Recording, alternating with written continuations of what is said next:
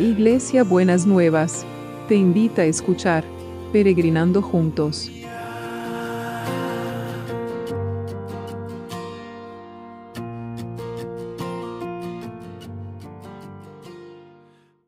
Buenos días mis peregrinos y peregrinas, ¿cómo estamos para empezar este jueves que el Señor nos ha preparado? Espero que bien, que hayan podido descansar, que hayan podido estar bien y que hayan podido tener paz en medio de toda esta turbulencia que estamos teniendo por todo este tema del aumento de los casos en la Argentina y, en los otros países que han estado dando la vacuna están un poco más, más tranquilos. Así que vamos a seguir confiando que vamos a hacer todo lo que el cuidado que el Señor nos pide y también vamos a, cuidarnos y, y darnos las vacunas, Señor, en el nombre de Jesús. Y estamos viendo estas promesas del Señor. Y hoy vamos a ver cómo se resolvió un conflicto y como consecuencia de la resolución de ese conflicto aparece una promesa de Dios. Lot era un sobrino de, de Abraham, y los dos tenían mucho ganado y ya y sus pastores ya se estaban peleando unos con otros por el espacio y, mm, era muy incómodo porque siempre había peleas, siempre había conflictos. Entonces, eh, eh, un día Lot le dijo a Abraham, estamos en Génesis 13, el versículo 8, tú y yo no debemos pelearnos, ni tampoco mis pastores y tus pastores, pues somos parientes. Hay tierra para todos. Te ruego que te vayas a otra región, y si te vas a la izquierda, yo me iré a la derecha, y si te vas a la derecha, yo me iré a la izquierda, pero debemos separarnos. Lot miró a su alrededor y vio en el valle del río Jordán que en el valle del río Jordán nunca faltaba agua es que antes de que Dios destruyera las ciudades de Sodoma y Gomorra, todo ese valle de Zoar era tan hermoso como el jardín del Edén y tan fértil como la tierra de Egipto. Entonces Lot eligió ese valle y se fue hacia el este. Así Abraham y Lot se separaron.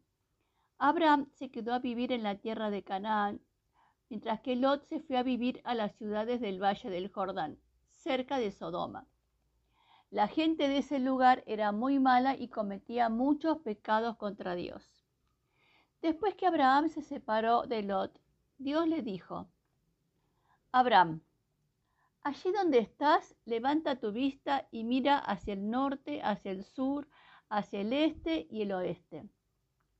Voy a darte toda la tierra que alcances a ver. Esta es la promesa voy a darte toda la tierra que alcances a ver. Para siempre será tuya y de tus descendientes. Yo también voy a hacer que tengas muchos descendientes. Así como nadie puede contar el polvo de la tierra, nadie podrá contarlos a ellos. Anda, recorre la tierra a lo largo y a lo ancho, porque yo te la voy, te la estoy entregando. Entonces Abraham levantó su campamento y se fue a vivir a Hebrón, junto al bosque de Mamre y allí construyó un altar para adorar a Dios.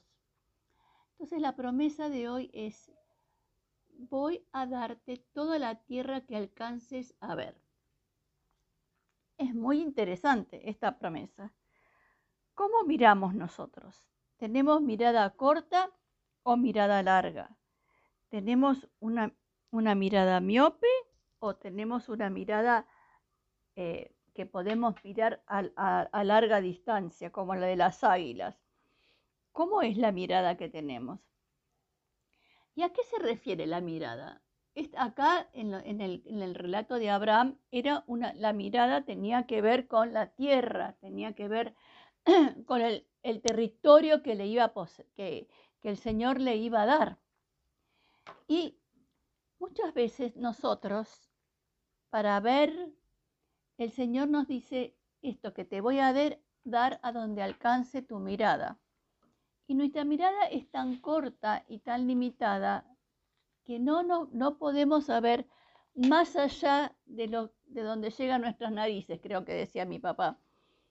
¿Entienden? Entonces, no podemos ver que podemos estudiar, no podemos ver que podemos emprender cosas, no podemos ver que podemos construir una buena familia, no podemos ver que podemos tener buenas relaciones con los demás, no podemos ver que, que podemos cuidarnos, no podemos ver que, que, que, podemos ser, servir a otros, no podemos ver que podemos eh, tener una vida con propósito. ¿Cuántas cosas no podemos ver? No podemos ver que podemos mejorar las relaciones, ¿no es cierto? ¿Cuántas cosas podemos ver? ¿O cuántas cosas dejamos de ver? Muchas veces si hacemos un, eh, yo no sé qué les pasa a ustedes, pero por ejemplo, con mis hermanas, que nosotros somos cuatro, muchas veces de, de las cosas que han pasado en la familia, cada una tiene un recuerdo con una parte de la situación. Y, a veces alguna tiene un cuadro completo y a veces le pedimos a las otras que sí, ¿te acordás qué pasó en ese lugar? porque la mirada con la que evocamos el recuerdo, la mirada con la que vimos la situación, la mirada con la que percibimos lo, que estaba, estaba segmentada, estaba puesta en un cuadradito y nos perdíamos el, el, el cuadro completo. Entonces, mi peregrino, mi peregrina, ¿cómo es tu mirada sobre tu realidad? ¿Mirás solamente lo que tenés delante de tus narices? ¿O podés mirar con otro tipo de mirada? Podés mirar con una mirada de esperanza, de expectativa, de buena expectativa, de confianza. Ahora que estamos hablando de las promesas, en el cumplimiento de las promesas que Dios tiene para vos y para mí. ¿Cómo, podemos, cómo estamos mirando? ¿Cómo, cómo, cómo, ¿Qué estamos viendo? Si el Señor te diría, se pusiera ahora al lado tuyo y te diría, te voy a dar hasta donde alcance tu mirada, ¿qué miraríamos? Una pregunta, ¿no es cierto? Una buena pregunta. Veo que tengo la billetera con poca plata. ¿Qué miraríamos? ¿Qué miraríamos? Esta mirada que tenía que tener Abraham tenía que tener una, mirada de proyección hacia adelante, hacia donde él iba a vivir el resto de sus días, hacia donde podía construir, podía aumentar su ganado, podía hacer las tiendas para, para las tiendas de campaña para, para todos sus eh, pastores. Tenía que ser una mirada que abarcara todo lo que él poseía, pero también dejar espacio libre para poder seguir creciendo y seguir multiplicando y seguir aumentando. La mirada suya sobre su vida, la mirada suya sobre las cosas, deja espacio para que haya más posibilidades, para que puedan entrar otras cosas, para que pueda multiplicarse lo que tiene. ¿Cómo es su mirada? le dejo esta, usted mira a las personas por lo que ve o mira a las personas por el corazón y lo que hay adentro y que puede desarrollar, puede crecer esa persona. También es una mirada, cómo miramos las cosas, cómo miramos a las personas, cómo decodificamos la realidad de las personas. Le dejo esta pregunta, ¿cómo es su mirada? para que usted la conteste.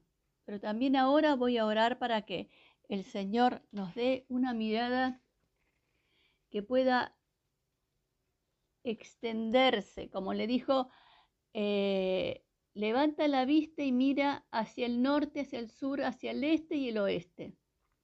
Voy a darte toda la tierra que alcances a ver. Esa mirada al norte, al sur, este y este era una mirada como sin límites, ¿no es cierto? Entonces que podamos tener esa mirada sin límites de lo que Dios puede tener dispuesto para cada uno de nosotras y de nosotras. Señor, te pido que vos le reveles a cada uno de mis peregrinos y mis peregrinas cómo es su mirada, cómo es esta mirada, Señor, sobre su vida, sobre sus circunstancias, sobre sus relaciones. y que cada uno pueda pararse y mirar su vida y mirar al norte, al sur, al este y al oeste y ver cuál es el espacio que queda para seguir creciendo, cuál es el espacio que tenemos para seguir multiplicando, cuál es el espacio que tenemos para seguir desarrollándonos, Señor. Que podamos tener esa mirada como el Señor le dijo a Abraham, hasta donde llegue tu mirada, al norte, al sur, al este y al oeste. Sí, Señor. Y en esta, en esta mañana nosotros queremos mirar con amor y con compasión a los que están sufriendo. Cada día son más los casos que nos llegan, Señor. Cada día son, son más eh, las personas que están contagiadas. Cada día son más las personas que están necesitando una cama en un centro de salud. Señor, cada día hay, las situaciones se multiplican y se complejizan. Y nosotros queremos pedirte que vos derrames de tu sanidad al norte, al sur, al este y al oeste, Señor, y que tomes autoridad y gobierno sobre, sobre este virus, Señor, y que lo destruyas para que verdaderamente, Señor, no, no haya más, más contagios, no haya más muertes, no queremos seguir perdiendo vidas, Señor, por esta situación. Y no queremos tampoco que tener gente dañada con secuelas que les cuesta tanto tiempo recuperarse. Señor, que vos estés guardando y protegiendo a todos los que están sufriendo, a todos los que están en sus casas, a todos los que están en los centros de salud, en donde quiera que estén, Señor, que vos derrames de tu sanidad, de tu cuidado, de tu protección, Señor. Y aquellos que tienen que estar aislados solos, Señor, que por las circunstancias de, eh, porque viven solos o por las circunstancias del COVID, Señor, que vos seas su compañía, su sostén y, su eh, permanente protección, Señor, en el nombre de Jesús, en el nombre de Jesús. Amén y amén. Sí, Señor, y también oramos por todo el equipo de salud que está exigido en este tiempo por, por el exceso de trabajo y el exceso de responsabilidad, que vos les des el descanso tuyo, que le des paz, que le des sosiego, que le des tranquilidad, Señor, y que tu mano esté sobre cada uno y sobre cada una. Lo mismo pedimos, Señor, para los que trabajan y también pedimos lo mismo para que los que tienen que estar trabajando para que nosotros tengamos todo lo que necesitamos, Señor. Que verdaderamente eh, podamos ver que más allá de la situación crítica hay una luz, hay una esperanza, hay un sostén, hay algo diferente que, que está pasando, Señor, porque vos estás en esos lugares. Y te damos las gracias, te damos muchas gracias en el nombre de Jesús. Y también oramos por la comunidad educativa, Señor, que realmente todos sean cuidadosos, los padres, los hijos, los chicos, los grandes, y que puedan, Señor, entender lo que significa el cuidado y lo que significa la protección, lo que significa la responsabilidad. Señor, que seas vos, seas vos el que eh, puede darnos a nosotros esas, esas posibilidades y esas conquistas. En el nombre de Jesús. Amén, Señor. Y amén. Y bueno, no vamos a dejar de orar por el trabajo.